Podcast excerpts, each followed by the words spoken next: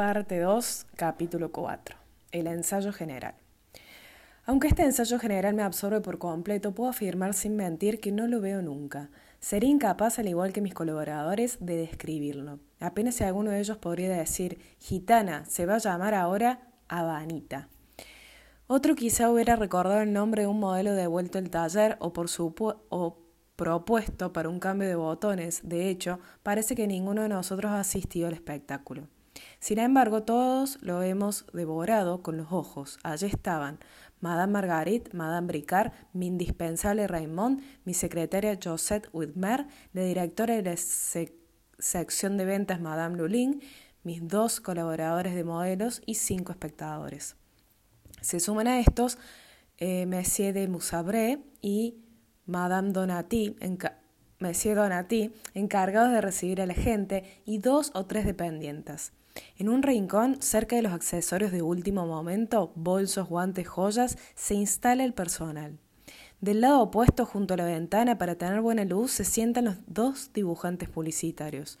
Roger Vivier, creador de los zapatos, se sienta cerca de la chimenea escoltando de su inseparable Michel Brodsky, jefe de ventas, y por último, Monsieur Rouquet y Monsieur Chastel se evaden de su trabajo de dirección comercial, muy intenso en esa época, y vienen de cuando en cuando a respirar con nosotros el ambiente de la colección.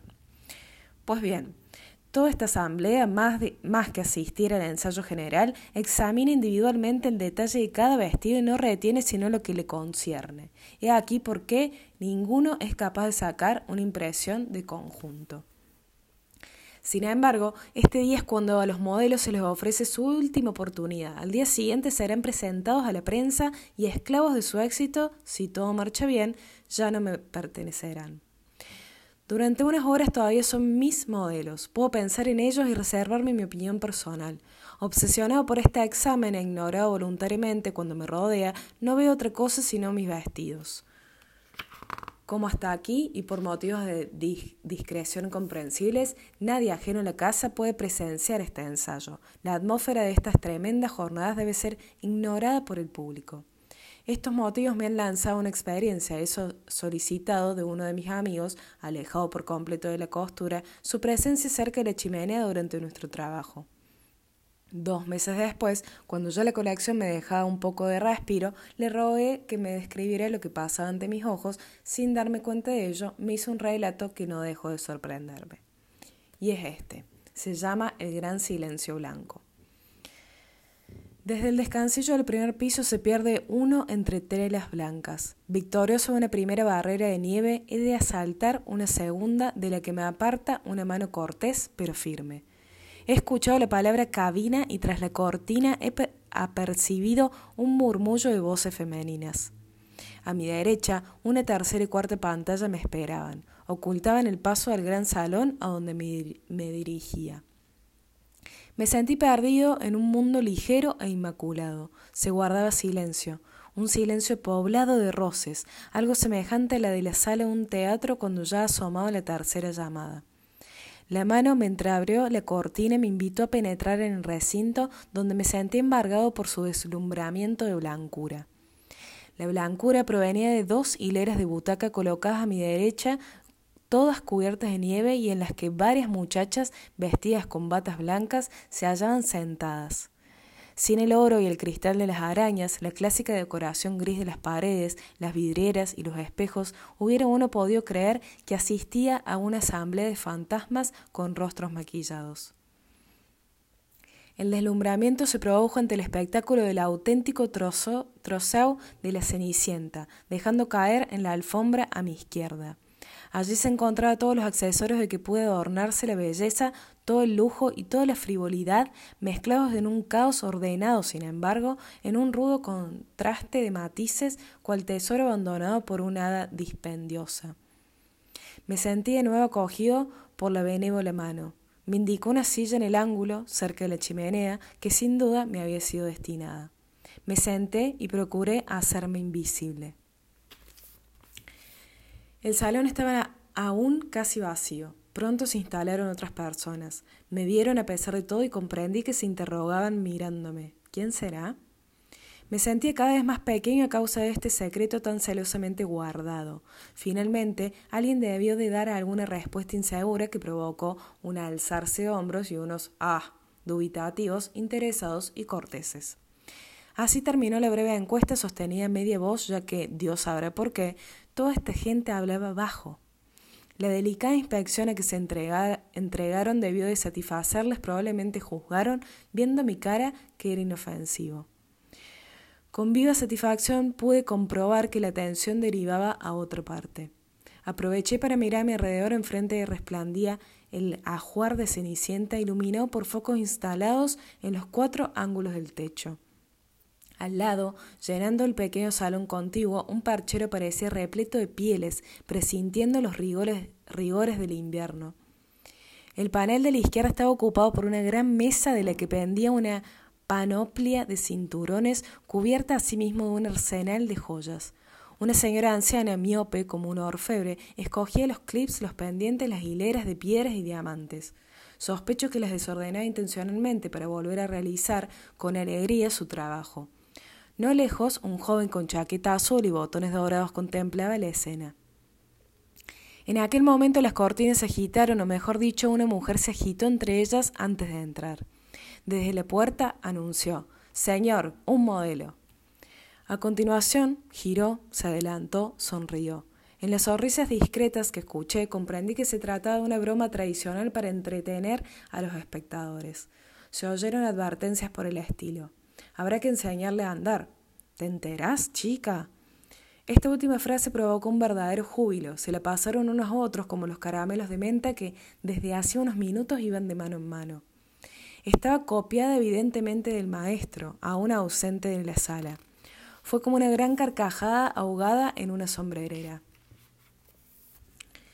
A mi alrededor se disponía el espectáculo. Las filas se llenaban, excepto determinadas butacas del centro, evidentemente correspondían a las de la presidencia de las plazas de toros. La ilusión se completó cuando entró un mozo de estoques, envuelto también en la cortina según la tradición, y colocó sobre la mesa de las joyas una docena de paraguas desapareciendo silencioso. Era frágil conocer cuál era el sitio especial destinado a Christian Dior. Dos bolsillitos de tela cruda pendían en la derecha e izquierda del sillón. Mi vecina me informó que eran para poner los lápices y las gomas. Delante, en un taburete, se hallaban dos rollos de papel y seis lápices con puntas afiladas como dagas. Sobre el asiento, un bastoncillo con puño de oro. Esperaba leer en el respaldo de la butaca Christian Dior, como se lee René Clair o Abel Gans en las sillas del estudio. Pero no, solo el taburete tenía una inscripción inesperada, Noemi. Consultada de nuevo a mi vecina, se asombró y comprendió que decididamente yo no era del oficio. Noemi era simplemente el nombre del oficial a la cual habían cogido el asiento. Desconcertado me refugié en el silencio.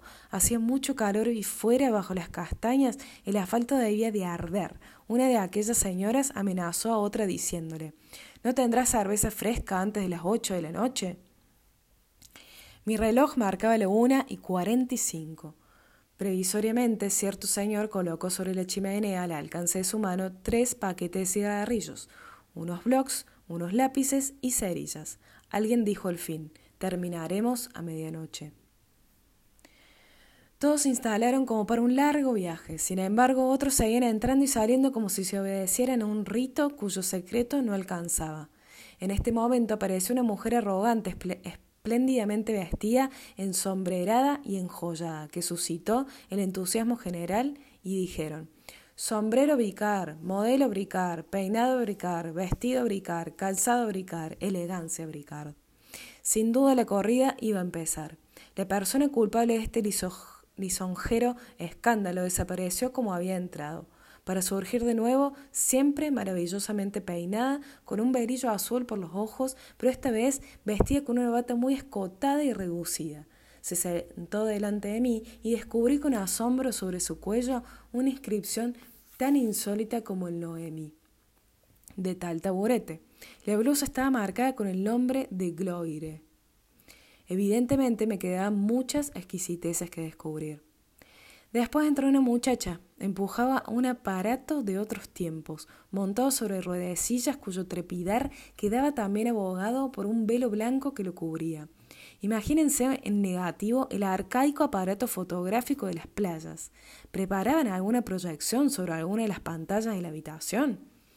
Boutonette, todo el mundo la llamaba así, levantó el velo. No ocultaba sino un muestrario de botones semejante a un escaparate de tarjetas postales. Siguió la espera, pero algo, el crujir de las cortinas, el ruidillo de las sillas removidas, acusó el comienzo del espectáculo. Entró el maestro. Un efectuoso murmullo de alivio le acompañó hasta su sillón. Sonrió, estrechó algunas manos, besó algunas mejillas, tomó su bastoncillo y se sentó. También él llevaba bata blanca. Todo ya pareció sencillo. Había exactamente tantos asientos como personas y cada espectador ocupaba el puesto que, como el mío, voluntariamente discreto, no obedecía a la casualidad. Un muchacho con blusa de trabajo levantó por fin las cortinas y anunció Señor, un modelo. Otra vez, en respuesta, apostilló San Francisco. Y apareció una maniquí. Se adelantó con ese balanceo armonioso en su media vuelta que transformaría radicalmente el ritmo de los desfiles militares y quedó inmóvil. Como se trataba del primer modelo, sospeché que era menos importante, como sucede levantarse el telón en el teatro, pero particularmente indicador de la nueva línea. Buscaba yo su sentido cuando Christian Dior dijo suavemente: Necesita otro sombrero mucho más importante, ¿cómo no? De esta manera advertí que lo que había que mirar era el sombrero, siendo así que apenas me había dado cuenta de que llevaba uno. Inmóvil en el centro del salón, la maniquí miraba al vacío que se encuentra, según los expertos, en la raíz del cabello de los espectadores. Simultáneamente, el encargado de las joyas, los dos guardianes de los sombreros y otros más se pusieron en movimiento. El primero colocó un pendiente, el segundo y el tercero anudaron una cinta negra sobre una armadura entre tela y el otro un verillo vaporoso. Con estos ataques colectivos la maniquí osciló. Por fin, alguno retocó el conjunto del tocado. Murmullos aprobatorios saludaron este torneo de pre prestidigitalización colectiva.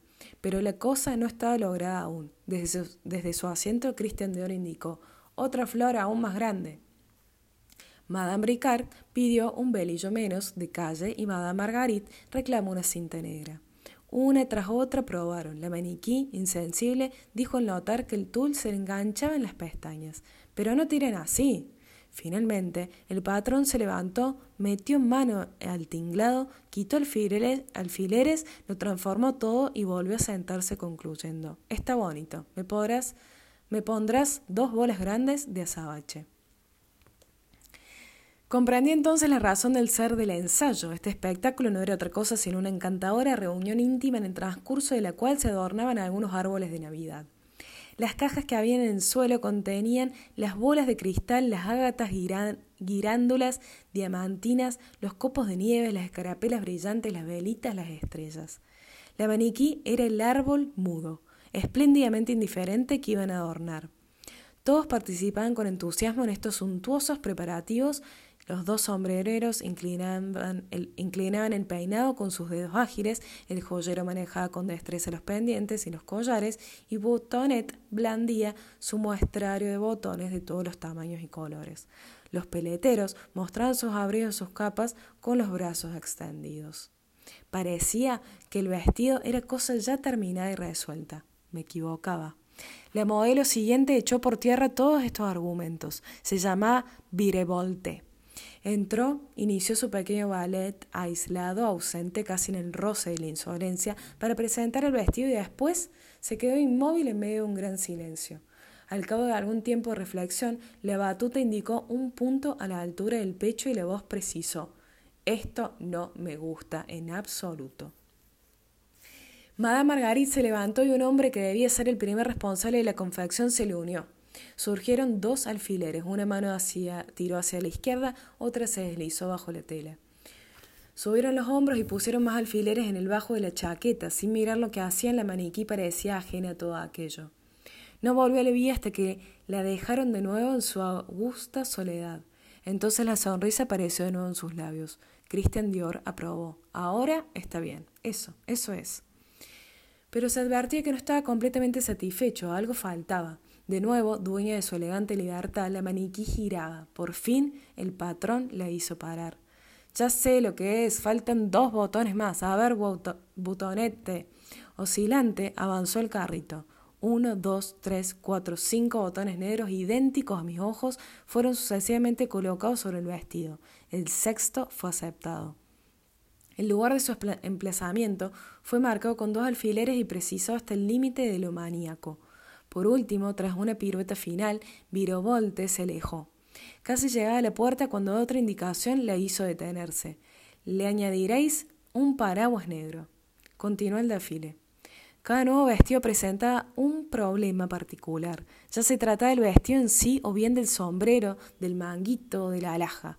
Algunas veces acompañado de un murmullo adulador o saludado con un es maravilloso, pasaba un modelo perfectamente rematado que desfilaba fulgurante, sin sufrir retoque alguno. El patrón, sin poder contenerse, exclamaba Qué bonito, no se puede ir mejor vestida, imposible estar más elegante. Voy a tomar un traguito de té. Pasaba el tiempo, los ceniceros se llenaban de cigarrillos marcados de rouge de labios y los caramelos de mente circulaban de nuevo clandestinamente. Rápidos y precisos, trazaban sus apuntes de dibujantes. Advertía entonces el paso de unos papelitos, partían de la mesa de las joyas donde sonaba el teléfono de cuando en cuando y circulaban entre los asistentes. La chica que en voz baja atendía el teléfono era quien los lanzaba de mano en mano hasta su destinatario. A la vuelta, el mensaje recorría el mismo camino y la telefonista retransmitía el texto a su interlocutor. Con motivo de una pausa entre dos modelos, este ir y venir se cruzó con una procesión de turrones cuyo origen, semejante a la de las hormigas, me era desconocido. Caminaban como las pequeñas vagonetas de un tren de mercancías. Cuando terminó su distribución se presentó un grave problema, quitar el celofán del turrón. Esto producía un ruidillo que apenas nacido quería evitarse toda prisa para comenzar de nuevo sin que nadie llegara a terminar. Este rumor de golosas sonrisas era acompañado de comentarios aburridos mientras la presidencia impaciente interrogaba con la mirada. ¿Vamos? ¿Está ya? Roger, Claire. Finalmente alguien optó por la por la solución heroica de ofrecerle al propio Christian Dior un turrón, consiguiendo desarmarle. Apenas lo hubo cogido sonriendo sonó el crujido del celofán. Ya tranquilo, el locutor dijo: Señor, un modelo. Se recobró el ritmo. La maniquí desabrochaba su chaqueta y la tomaba armoniosamente con su mano y según los vestidos los comentarios continuaban. Más grande ese nudo, no anuda nada, suprime la piel, top Tropieza con el sombrero. Cuidado la falda, sube del lado derecho y se ve la combinación. Juana, siéntate aquí en el taburete y te darás cuenta. Ese sombrero es pequeño, añádele un gran velo negro. Christian Dior, dirigiéndose a la sombrerera que acababa de, de clavar el adorno de un sombrero, le dijo No, no haga eso así, como estaba. A Madame Bricard, que estaba sentada a su lado, le preguntó ¿Qué es eso pequeñito que tiene usted en la mano? Démelo. Ah, no, sí. Démelo. El objeto en cuestión era el adorno de una solapa. Seguidamente fueron los guantes motivo de ensayo. Después los paraguas. Les abrieron, los examinaron, los volvieron a abrir. Por último, los abandonaron para mirar un manguito. La voz de Madame Ricard lanzaba órdenes tajantes como banderillas. Este es muy de vestir. Doble el velillo. No, este no. El otro. No, el negro. Uno de los vestidos falló por completo. Tenía mucho que arreglar y, le devolvieron, y lo devolvieron al taller. Lo veré mañana, es la última vez que examine los vestidos. Es necesario que los vea limpios. También la selección de los sombreros se eternizó. Para justificar su exigencia, el modisto claro. No es solo por el propio sombrero, sino por su efecto con el conjunto. Pasó después una maniquí que vestía con lenta y majestuosa postura un traje sastre rojizo y aleonado. El director de orquesta indicó sencillamente con su batuta. Ande más deprisa. Un temblor agitó los labios de la modelo, molesta en su aislamiento de estatua, pero lo dominó con la tradicional sonrisa y tomó de nuevo su aire. Antes de que abandonara ella el salón, Christian Dior la animó. No tenga miedo, está usted muy bien. Al cabo de algunas horas las actitudes languidecían. En los rostros de las maniquíes se advirtió una ligera fatiga, pasada de sudor, vestidas con ropas abrigadas de invierno, en contraste con el termómetro. Unos y otros tomaban notas en grandes papeles y se preguntaban en voz baja. ¿Has anotado los pendientes de brillantes? Cinco hilos de sabache, el manguito de castor, lo que tenía allá. De cuando en cuando, de cuando en cuando, Cristian de Oro indicaba. Este nombre no va bien. Señoras, denme un nombre. Se trata de bautizar o desbautizar un vestido. Respecto a uno de ellos, el maestro dijo. Si alguien os pregunta por qué se llama así, decid que lo ignoráis pues verdaderamente no lo sé. El desfile continúa y cada modelo hacía repetir estas palabras, las mujeres. Toda, toda, profesión emplea una palabra para designar a sus clientes. En la costura son sencillamente las mujeres. Se dice, a las mujeres no les gusta esto, las mujeres le darán de lado, este vestido adelgaza, las mujeres estarán muy bien con él. Este apelativo mujeres le comunica una especie de universalidad, se pronuncia con una mezcla de respeto y de amor. Hacia las seis, aprovechando la animación excepcional producida por el vestido de novia, uno por colección, salté por encima de dos sillas vacías y atravesando el salón me escurrí fuera triunfando y al fin de las telas blancas. El sol doraba la avenue Montaigne. Pasaban dos mujeres que a mí me, me parecieron paradójicamente estivales, puesto que salía del invierno. Tuve que contenerme para no decirles, no, ese adorno es demasiado grande, no va bien. Después sentí un terrible orgullo. Era depositario de un secreto que, dentro de pocas semanas, transformaría estas transeúntes en las más elegantes y convertiría en corrientes y normales las líneas aún sorprendentes que acababan de serme reveladas. Después dirigí una última mirada a las ventanas del pequeño hotel, tras las cuales continuaba el desfile que se prolongaría hasta la caída de la noche, hasta el fulgir de las primeras estrellas es decir, hasta ese instante de inspirado agotamiento que tan bien conocen autores e intérpretes en las vísperas de los ensayos generales, ese instante en el que se siente uno la impresión simultánea de haber sido despojado de todo y milagrosamente enriquecido.